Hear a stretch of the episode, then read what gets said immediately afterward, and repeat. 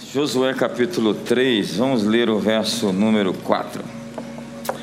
Haja, contudo, distância entre vós e ela, cerca de dois mil côvados.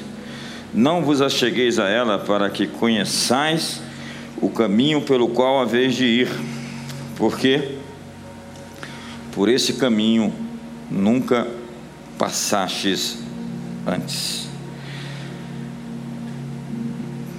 Repita comigo essa frase: por esse caminho nunca passei antes.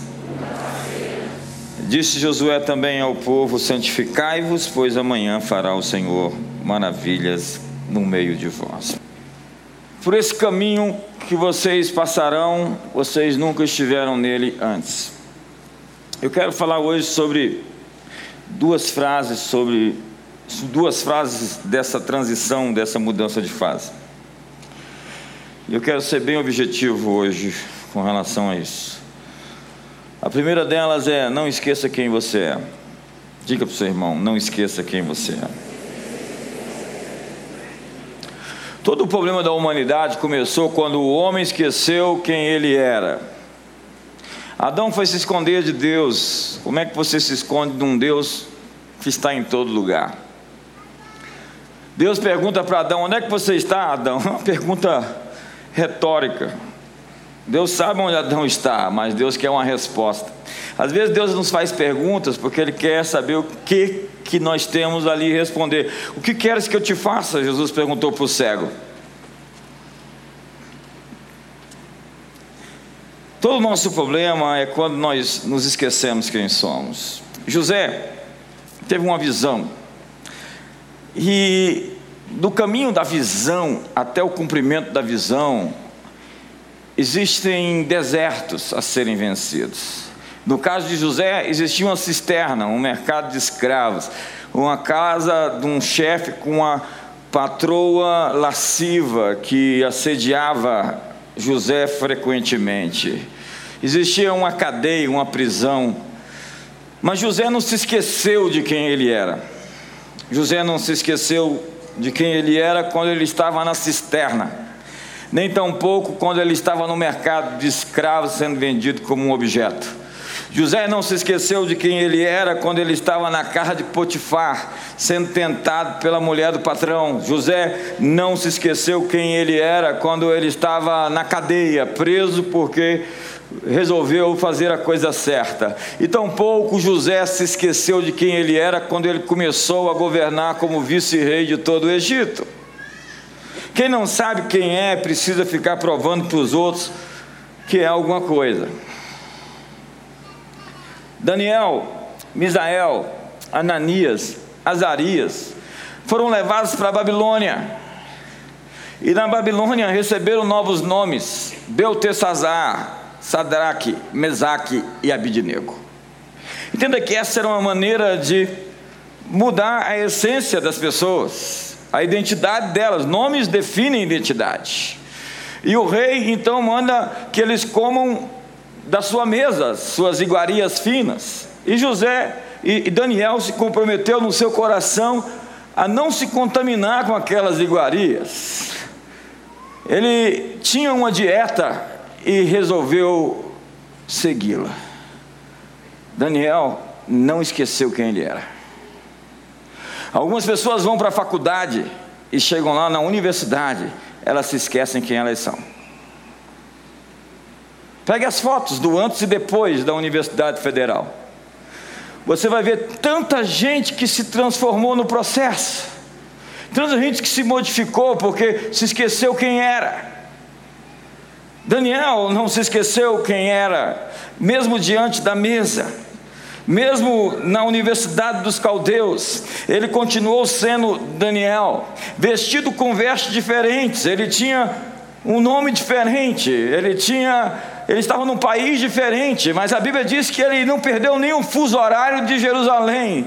Na hora da oblação estava Daniel de joelhos orando, e quando ele foi procurado porque orava contra um decreto do rei que havia sido dito que ninguém poderia rezar, orar, adorar a outro senão o próprio rei.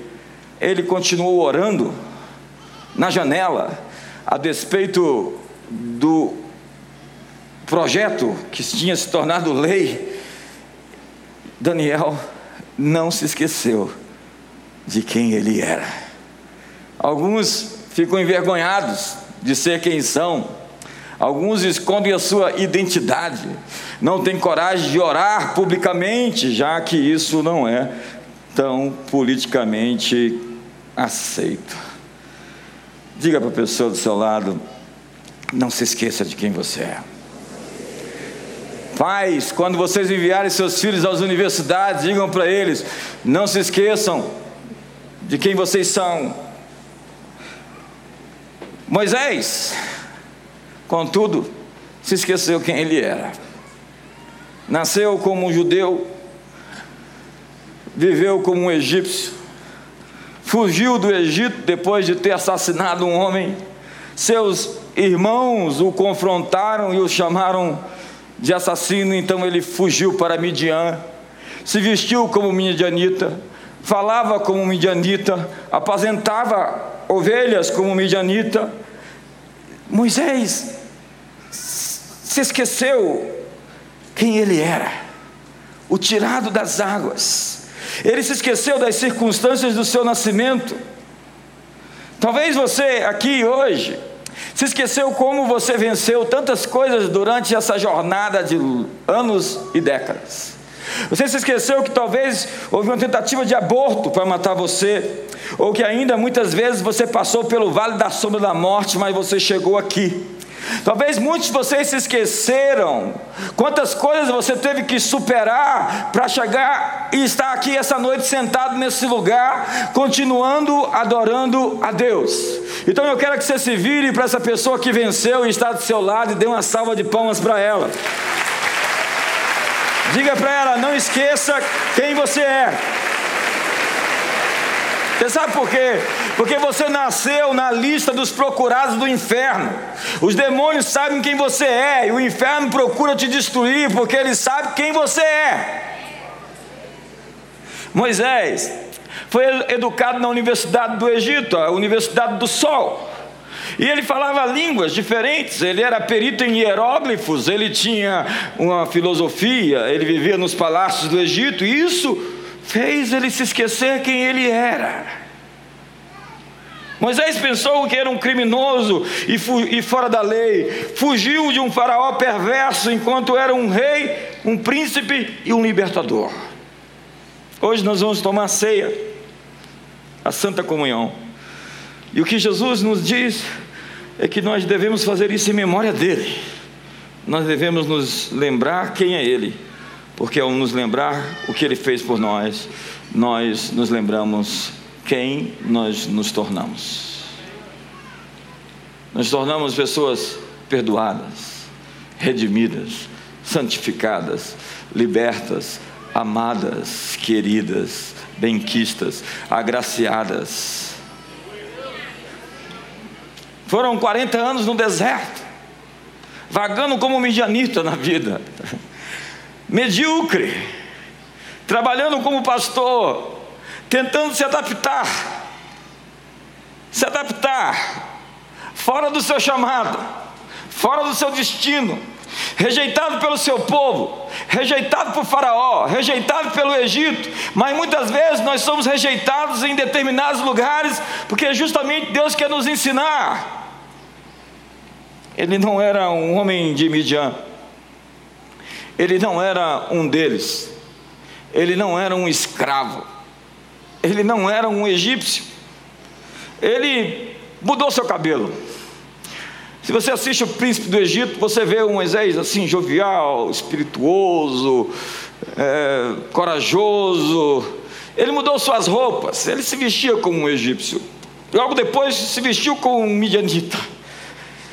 Então ele começou a incorporar a sua identidade quando ele encontrou uma sarça que ardia, uma voz que ecoava da eternidade e que o chamava, que o chamava, que o chamava.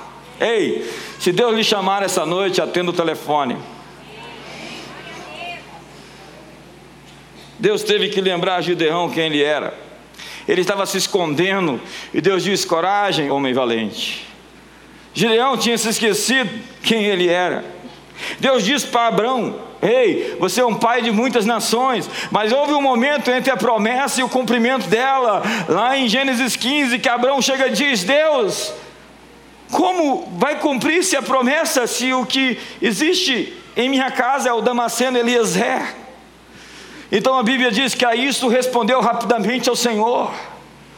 Deus tinha dito uma palavra que ele seria pai de muitas nações, e o nome revela a identidade, o chamado e a vocação. Deus disse: Davi, você pode parecer um homem rejeitado por toda a sua família, mas você é um matador de gigantes, você é um rei. Quando Davi se encontrou com Golias, ele sabia quem ele era, e ele sabia quem Golias era: um incircunciso. Paulo, não se esqueça quem você é. Você é um apóstolo para os gentios. A Bíblia diz: ensina a criança no caminho que deve andar, e quando for grande, ela não se desviará dele. O problema é que muitos pais não dizem para os seus filhos quem eles são, dizem outras coisas acerca dos seus filhos.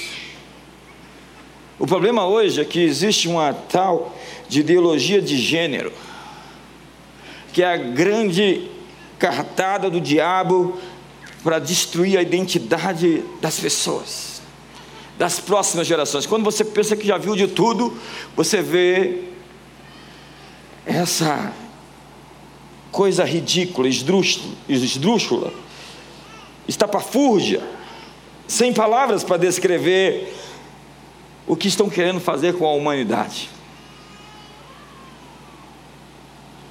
Mas Deus definiu sua identidade antes de você nascer. Salmo 139 diz: De um modo assombrosamente maravilhoso, tu me formaste e me entreteceste como que nas profundezas da terra. Jó diz: As tuas mãos me fizeram e me deram forma. Ele disse quem você seria antes de você vir ao mundo. Quando Esaú e Jacó nascem, Deus fala o que seria cada um. Deus já deu uma chamada e uma vocação para você antes de você nascer. Ele já te deu uma identidade, sua identidade não depende de contexto. Você muda o contexto. Você muda as realidades, você muda as circunstâncias, porque a sua identidade, quem você é, é mais forte do que aquilo que você está vivendo agora, nessa hora. Ele disse a Jeremias: Ei, Jeremias, você é um profeta para as nações. A mim me veio a palavra do Senhor dizendo: Antes que te formasse no ventre materno, eu te conheci. E antes que saísse da madre, te consagrei e te constituí profeta às nações. Deus está dizendo: o teu chamado existe antes de você nascer. O que eu te chamei para fazer existe antes de você vir ao mundo. Ei, eu vim aqui para te dizer: não esqueça quem você é, porque todas as vezes que você erra, você peca, você mente, você vai nos inferninhos da Babilônia, você está esquecendo quem você é e o que você foi chamado para fazer. Sabe, uma verdadeira cultura profética não aterroriza as pessoas com profecias tenebrosas. Tem gente que eu passo perto já sinto, já fico com, com medo, sabe? Olha ali, o profeta da morte, o profeta do caos. Ele só vê destruição. Onde ele passa, ele está vendo morte. É uma coisa assim, gente oprimida que oprime os outros. Dá um sorriso para o seu irmão no lado. Você conhece alguém assim? Amigos, uma verdadeira cultura profética faz as pessoas se lembrar quem elas são.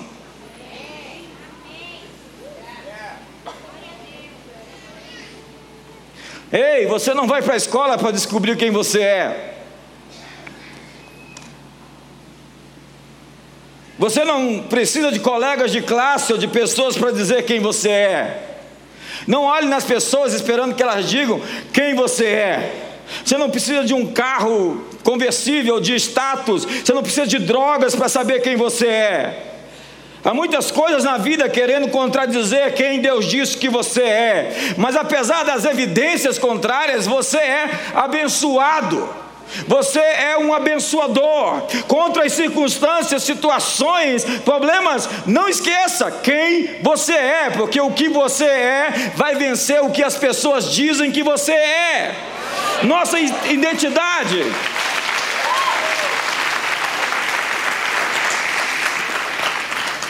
Nossa identidade não está no contexto.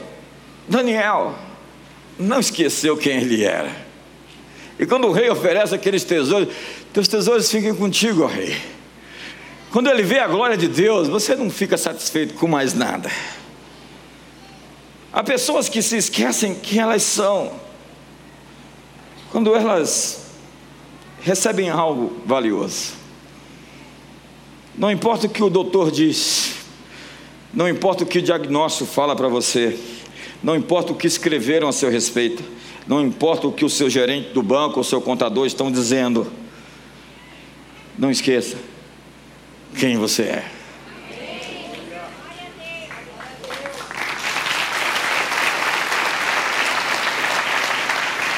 João Batista disse: Eis o Cordeiro de Deus que tira o pecado do mundo, aquele que vem após mim. Eu não sou digno de desamarrar as sandálias dos seus pés, eu os batizo com água, ele vem e batizará com o Espírito Santo e com fogo. Ele declarou que Jesus era o Messias, era o Cordeiro, mas as suas circunstâncias mudaram. Ele foi preso, e naquela cela fria, com a solidão e a tristeza, João Batista esqueceu quem ele era. Ele esqueceu as condições do seu nascimento. O encontro da sua mãe com a mãe do seu Senhor. Aquele homem entrando no Jordão, com uma pomba sobre sua cabeça. O Messias, o leão de Judá, o Salvador do mundo. Deus nos preparou para a grandeza mas a escuridão e os problemas nos fizeram esquecer quem nós somos. Quando nós descobrimos quem somos, nunca mais queremos ser outra pessoa. Ei, não esqueça quem você é.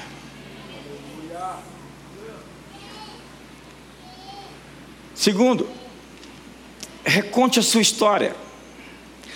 Nós somos muito criativos algumas pessoas muito criativas que eu encontro. Às vezes elas me dizem o que eu estou pensando e não estou pensando. Você está pensando isso sobre mim? Eu, o quê?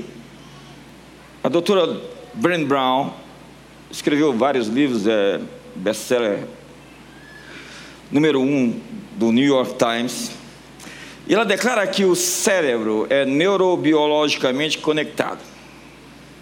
No momento em que uma fala desagradável que você ouve, um olhar crítico, um desapontamento, um coração partido. Nosso cérebro é conectado para criar uma história sobre o que está acontecendo. Qualquer coisa que você vê, você já está montando uma história. Seus valores internos preenchem esse vácuo entre acontecimentos, realidade e o que se passa dentro de você. Então, nosso cérebro reconhece um padrão na narrativa da história com começo, meio e fim. Assim se inventa uma história ruim ou boa. E o seu cérebro acredita nela. E quando ele acredita, ele reage quimicamente. Ele te recompensa com dopamina, ou ele te intoxica com veneno e o seu corpo fica atordoado. Daí, muitos adoecem. Esse é o início de um quadro depressivo, onde pessoas começam a acreditar em mentiras, sistematicamente mentiras sobre si, sobre o seu valor, sobre o futuro e outras ordens. Tem gente adoecida por causa de fantasmas que nunca existiram, assombrações, monstros submersos que aparecem. Jó disse: O que eu temia me sobreveio. Ele contou uma história para si mesmo e acreditou naquilo. Jesus disse: Faça-se conforme a história que você contou para você, conforme a sua fé. A história que você contou para você é a história que você vai fazer materializar. Saul contou uma história para ele. Ele disse para si mesmo que o homem mais leal do seu lado era um golpista que tentava matá-lo e tomar o reino dele. Então ele acreditou na história de que Davi iria derrubá-lo do trono.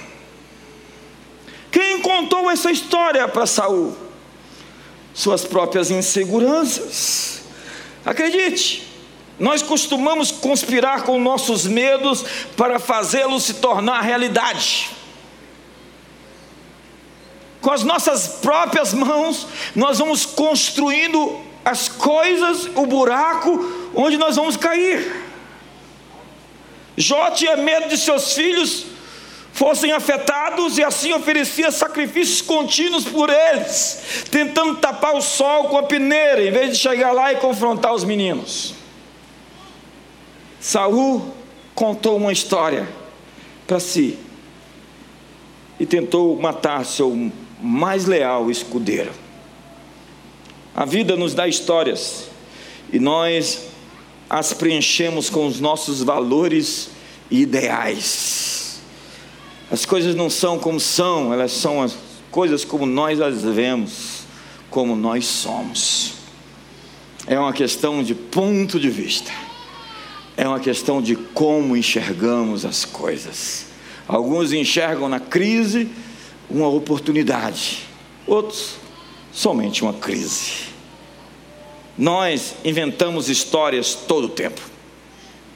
Somos criativos, de, criativos demais para não inventá-las. E remoemos essas histórias por vezes, por anos, meses, anos, meses, anos e meses. Editamos então no nosso cérebro a nossa versão dos fatos. Isso aparece nos nossos sonhos. E é preciso dar uma interpretação para esses sonhos. É importante reeditar essas lembranças, pois elas aparecem na sua mente justamente quando você está desarmado e em descanso. Então nós temos que lidar com o desconforto, fechar as arestas da alma, ter conversas de alto nível, subir o padrão das nossas programações. Porque o que muito aparece em nossos sonhos são histórias não finalizadas, histórias não terminadas. Você vai sempre sonhar com alguém em que você tem uma história mal acabada com ela. Pergunte para a pessoa do seu lado: qual história mesmo você está contando para você? Você convence a você mesmo com as histórias que você decide acreditar. Fake news. Reconte a sua história. Pense na sua trajetória, pense em como você chegou até aqui, pense em que você sobreviveu, que você não é uma vítima, você tem a oportunidade de fazer diferente, você pode ir além, você pode ir adiante. Você está chegando em 2019, você chegou no final do ano, você está vivo. Passe na frente do cemitério hoje e diga: Eu não estou lá. Há muitos que justificam a sua condição pelas histórias que resolveram contar para si mesmos. Eu não posso fazer isso por causa da minha história. Aquele homem deitado no tanque de Bethesda, 38 anos, imagine só. 38 anos. E Jesus pergunta: Você não quer sair daí, ser curado? Ele diz: Sim. Mas todas as vezes que tento, não existe ninguém para me ajudar. A história dele é: preciso de alguém para me ajudar. Por que, que ele não saiu rolando dali? Porque ele acreditou numa história de impotência. Que o paralisou, hein? Sua história pode estar parando você. Você tem que consertar sua história. A mulher da doença, do fluxo de sangue, ela contou uma história para ela. Ela disse assim: se eu ao menos tocar na orla do seu manto, se apenas, se somente eu conseguir chegar até ele e tocar na orla do seu manto. Ela contou uma história para ela. As pessoas diziam: não tem, não tem mais jeito. Ei, não tem médico. Não há hospitais, nem remédio. Ela gastou tudo que tinha, o dinheiro não ajudou, os amigos também não, mas ela contou uma história para si. E ela acreditou nela. Ei, o seu cérebro acredita nas histórias que você conta. Se eu apenas tocar na orla do seu manto. É o Ed Catimu, o diretor da Pichá, que disse que o mundo está sendo criado por narrativas. O princípio da pós-modernidade é a narrativa. Nós vivemos uma guerra de narrativas. Quem conta a melhor história vai ganhar a guerra cultural. Conserte a sua história. Porque Deus faz cooperar todas as coisas erradas da vida para o bem. Ele ressignifica os erros, os enganos. Ele faz isso se tornar plataforma para um novo destino, para uma nova possibilidade.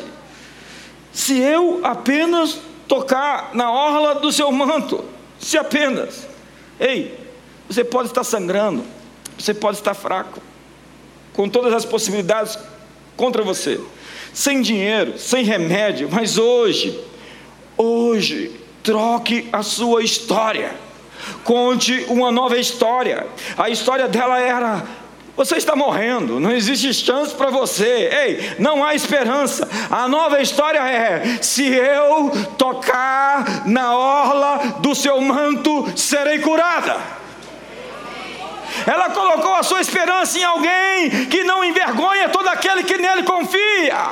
Ela confiou em alguém que disse: Faça-se conforme a sua fé. A sua história tem o meu aval. Desenhe, pinte quadros onde tudo é possível. Eu vou dizer sim e amém a todos os meus filhos que decidirem crer que eu sou um pai bom, que tenho bons planos, bons pensamentos para com você, para te dar um futuro, para te dar uma esperança. Qual é a sua história que você está contando? Empurra a pessoa do seu lado e diga: Você precisa de uma nova história.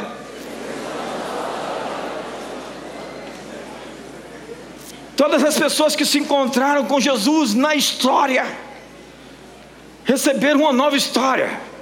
Quando você vem a Jesus, ei, você tem uma nova história, é um antes e um depois.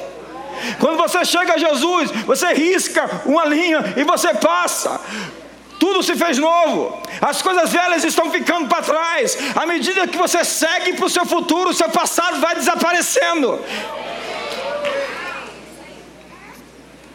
Eu gosto de Gênesis 18, quando diz que Sara, você sabe, ela, lá na tenda, vamos ler esse texto? Gênesis capítulo 18, depois Hebreus capítulo 11. Gênesis 18, verso 9, diz assim: e disse-lhe, e lhe perguntaram: Sara, tua mulher, onde está? E ele disse: Eila aí na tenda. Verso 10: Disse um deles: Certamente tornarei a ti por esse tempo da vida. E eis que Sara, tua mulher, terá um filho. E, e Sara escutava a porta da tenda. Veja que mulher, né? que estava atrás dele. e era uma não muda, né? E eram Abrão, opa, volta. E eram Abrão e Sara já velhos e adiantados em idade. Já Sara havia cessado os costumes das mulheres, ela não menstruava, esse era o princípio. Assim, pois, riu-se Sara consigo, dizendo: Terei ainda prazer, deleite, dever, depois de haver envelhecido, sendo também o meu senhor já velho, ela riu. Verso 13: E disse o Senhor a Abraão: Por que se riu Sara, dizendo: Na verdade darei eu a luz, ainda havendo já envelhecido? Verso 14. Haveria coisa difícil, Senhor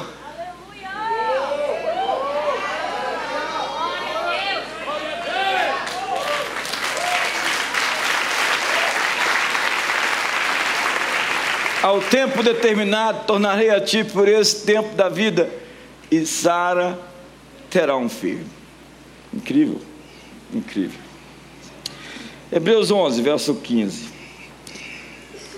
Vamos agora ver a história do Novo Testamento de Sara. Agora é Deus que vai contar a história de Sara. Pela fé, também a própria Sara recebeu poder para conceber um filho, mesmo fora da idade, porque teve por fiel aquele que lhe havia feito a promessa. Eu quero saber onde é que está a mulher que, que riu, onde é que está a mulher que mentiu. Alguém viu ela aí? Ei, Sara tinha. Não é possível. Ela tinha duvidado. E quando o, o Senhor confrontou ela, ela disse: Não, eu não ri. Além de tudo, ainda mente. Mas Deus vai contar a história dela no Novo Testamento e omite o fato dela ter duvidado, omite o fato dela ter rido e omite o fato dela ter mentido. Porque Deus, quando vai contar a nossa história, ele sempre conta as melhores partes da nossa história.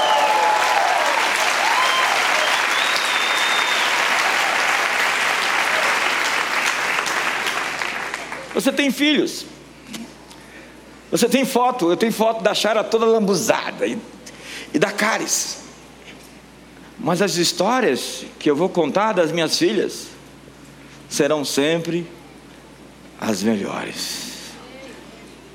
Porque seu Pai Celestial tem em mente as boas coisas acerca dos seus filhos. Quantos estão felizes por isso?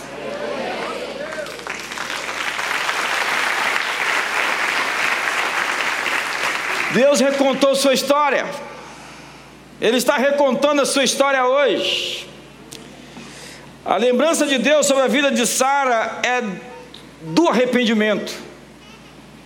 Ela não tem nada a dizer, ele não tem nada a dizer ou escrever sobre as mentiras ou a incredulidade de Sara. Deus não diz nada sobre Sara de um tempo em que ela era escorregadia com a verdade e cheia de dúvidas com relação às promessas. O importante foi quem Sara se tornou depois. Que histórias você tem para contar? Você foi muitas vezes infantil, é verdade. Você estava despreparado. Você duvidou, mas Deus tem outra história para contar sobre você. Deus está reescrevendo todas as nossas histórias, porque para Deus você é incrível. Portanto, capture seus melhores momentos. Casamentos sobrevivem assim onde você pega as melhores partes da história em que você está vivendo e enfatiza o que deu certo. Amizades funcionam assim, se você ficar lembrando das coisas ruins que aconteceram, isso vai amargar você e amizades vão acabar. Que histórias inventamos para nós? Que histórias você está contando?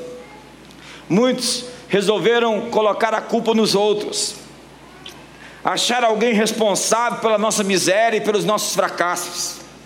Isso são os valores que têm que ser trocados, porque culpar os outros não nos faz inocentes. Que histórias você está inventando para você? Como eu disse no início, e aqui termino.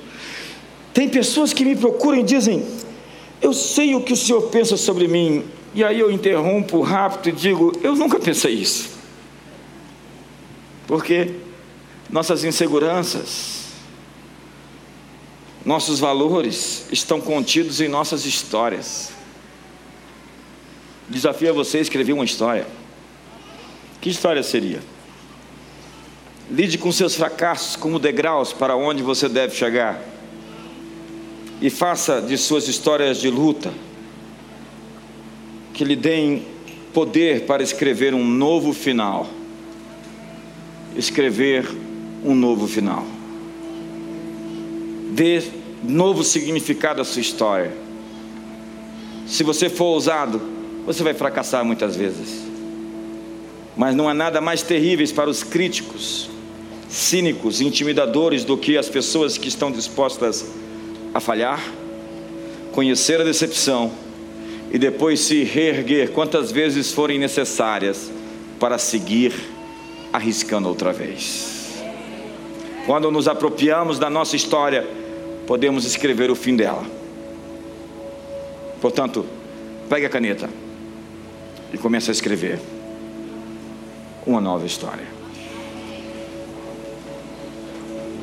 O caminho que você estará, você nunca esteve nele antes. O tempo está mudando. Portas uma vez fechadas estão agora se abrindo. Uma palavra fresca está chegando. Deus está liberando novos ciclos e levantando você para um novo nível. Ele está colocando um caminho no deserto. E você vai marcar um caminho para os que vêm atrás de você. Ele vai levar você para o banquete numa mesa de poder preparada na presença dos teus inimigos. Estamos avançando.